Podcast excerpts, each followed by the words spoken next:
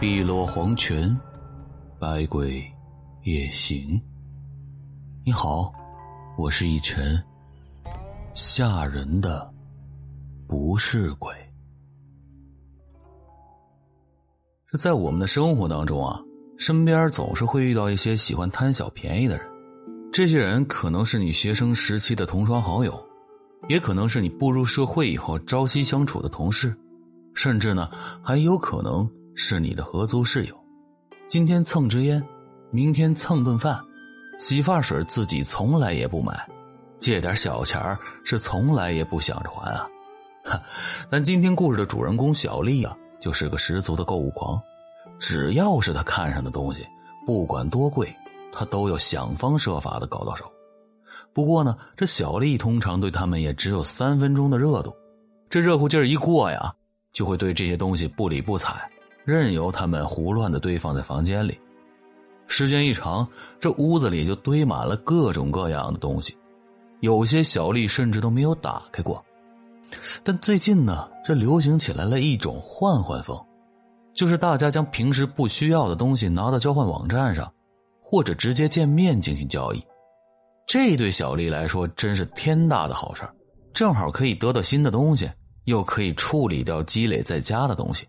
两全其美，这小丽乐在其中，天天在网上寻找一些白痴的家伙，用自己一般的东西去换人家好的东西，这种占了小便宜的感觉也让小丽觉得格外的痛快。网上呢有个叫小白的人，就是这么一个人，总是将自己的名牌包、衣服、饰品什么的拿出来交换，而小丽随便用点什么东西交换，他都愿意。不过前提是必须要告诉小白自己的生辰八字，而且他说他会在过生日那天给你送一份意外的礼物。这一来二去的，小丽就和小白非常的熟悉了，两个人呢也就经常的交换一些东西。当然都是小丽占便宜。起初呢，这小丽也觉得非常的奇怪，说这么个男孩怎么会有这么多女孩喜欢的东西呢？朋友都打趣小丽说：“对方肯定是暗恋她，借这个方法来表白。”可小丽听了以后呢，往往是笑而不语。当天晚上，这小白又向小丽展示了一件他的宝贝——一个天然水晶雕刻的苹果，淡粉色，晶莹剔透。这小丽一眼就看中了，马上就给小白发了信息：“小白，这个水晶苹果太漂亮了，我愿意用我任何的东西跟你换。”真的吗？谢谢你喜欢我的苹果，不过这个苹果很贵重，你真的愿意用任何东西来交换吗？当然了，当然了，我愿意。你要我用什么换呢？我要你。小丽听完小白这么说，一阵的沉默。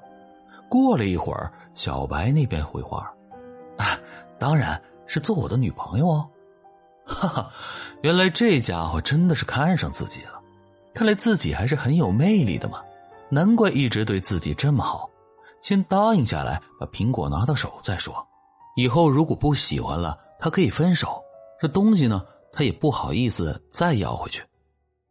小丽思考了一会儿，就答应了小白，而小白要求当面把这个东西交给他，小丽也答应了。刚好他想看看对方是什么样子，于是呢，两个人就把地点约在了小丽家公园的附近，而时间定在了晚上的十点。因为小白说呀，他自己平时比较忙，很晚才会下班。这到了晚上啊，小丽随便的穿上了一件衣服就出门了。晚上的气温还很低，这小丽觉得有点冷，她紧了紧大衣，心里气鼓鼓的埋怨着小白。把见面的时间定的这么晚，小丽，一个非常有磁性的声音在小丽的身后响起。小丽转过身，顿时觉得眼前一亮。这个男孩大概一米八的身高，长得有点像明星。小丽不觉得脸上烫烫的，只见他手上拿着那个诱人的水晶苹果。你是小白？小丽惊喜的叫道。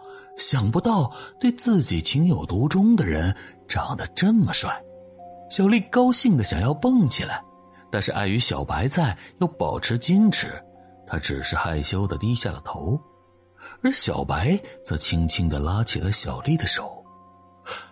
小白的手好冷啊，可能是在室外待的时间太长了。小丽这样想着，今天虽然很冷，但是出来一趟，的确是很值得。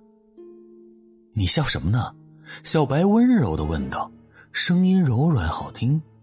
而小丽突然觉得自己是最幸福的人，有这么一个优秀的人喜欢自己。小丽摇了摇头，注视着小白手上的粉红色水晶苹果。小白轻轻的笑了笑，伸手摸了摸小丽的头，将苹果放在了小丽的手上。这个苹果也是冰冷刺骨，想想也是，因为水晶本来就应该有着冰冷的温度。小丽爱不释手的把玩着这个苹果，完全被这个苹果所吸引。小白不知道在什么地方变出了一朵玫瑰，他深情的看着小丽，将花送给了小丽。小丽不知道小白居然还会变魔术，今天真是太惊喜了。他慢慢的接过了玫瑰，不想那带刺的玫瑰将小丽的手指划破了。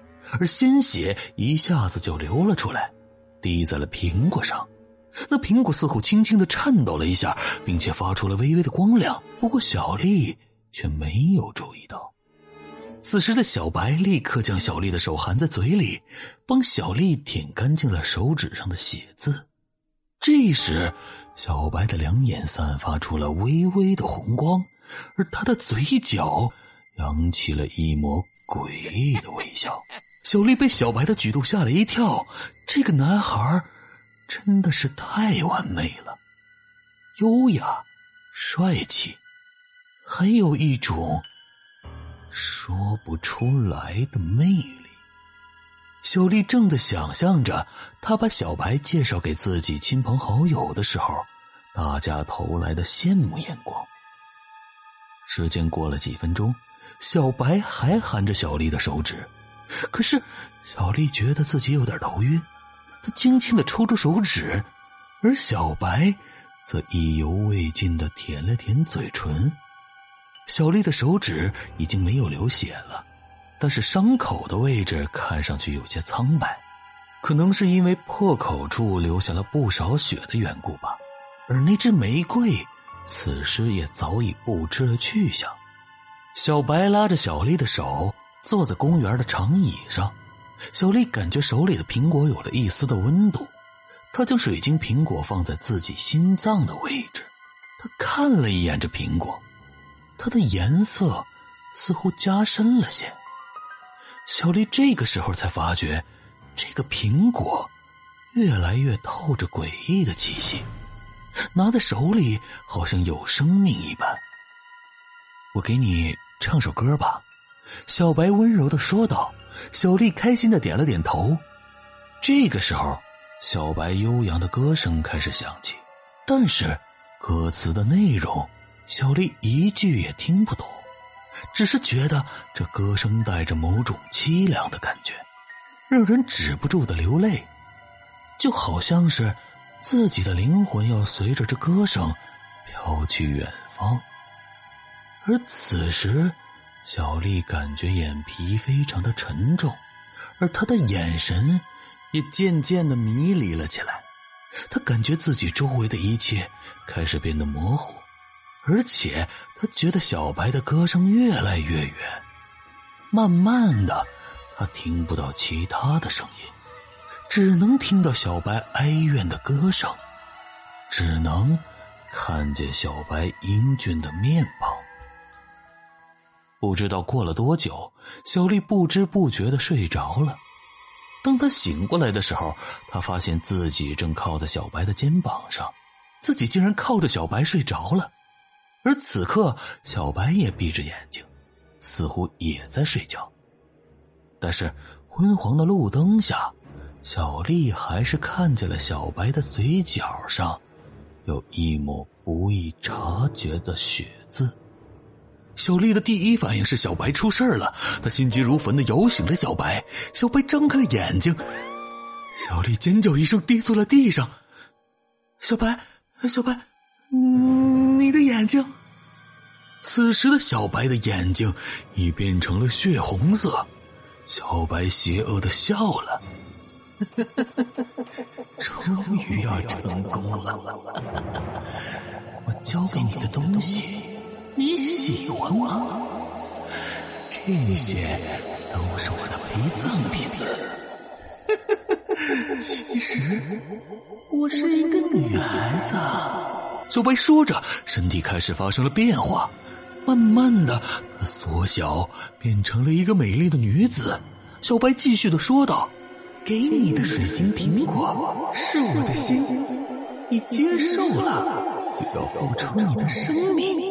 我的心我已经有了你的血，你逃不掉。这就是换命术。吃药，小丽吓着向后退着。只只要什么？求求你放过我吧！我再也不贪小便宜了。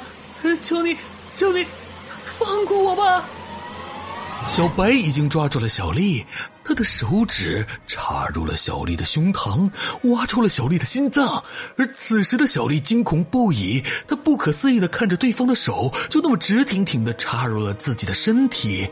慢慢的，他感觉自己没有了呼吸。小白就这样将小丽的心脏吃了下去。变成了小丽的样子。小白笑着说：“从今天开始，我就是小丽。这个小丽要怎么处理呢？当然是要作为我的食物了。从此以后，这个世界上……”就再也没有那个爱贪便宜的小丽了。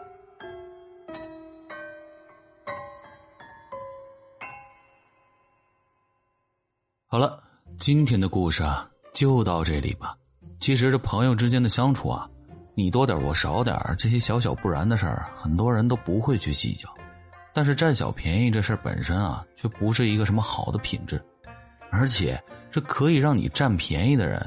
往往都是把你当朋友的人，所以千万别辜负了对方的这份情谊啊！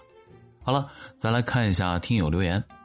流年那么伤，下划线路留言说道：“听着主播大大你的故事，我上班老想打瞌睡，到了晚上就不敢听了。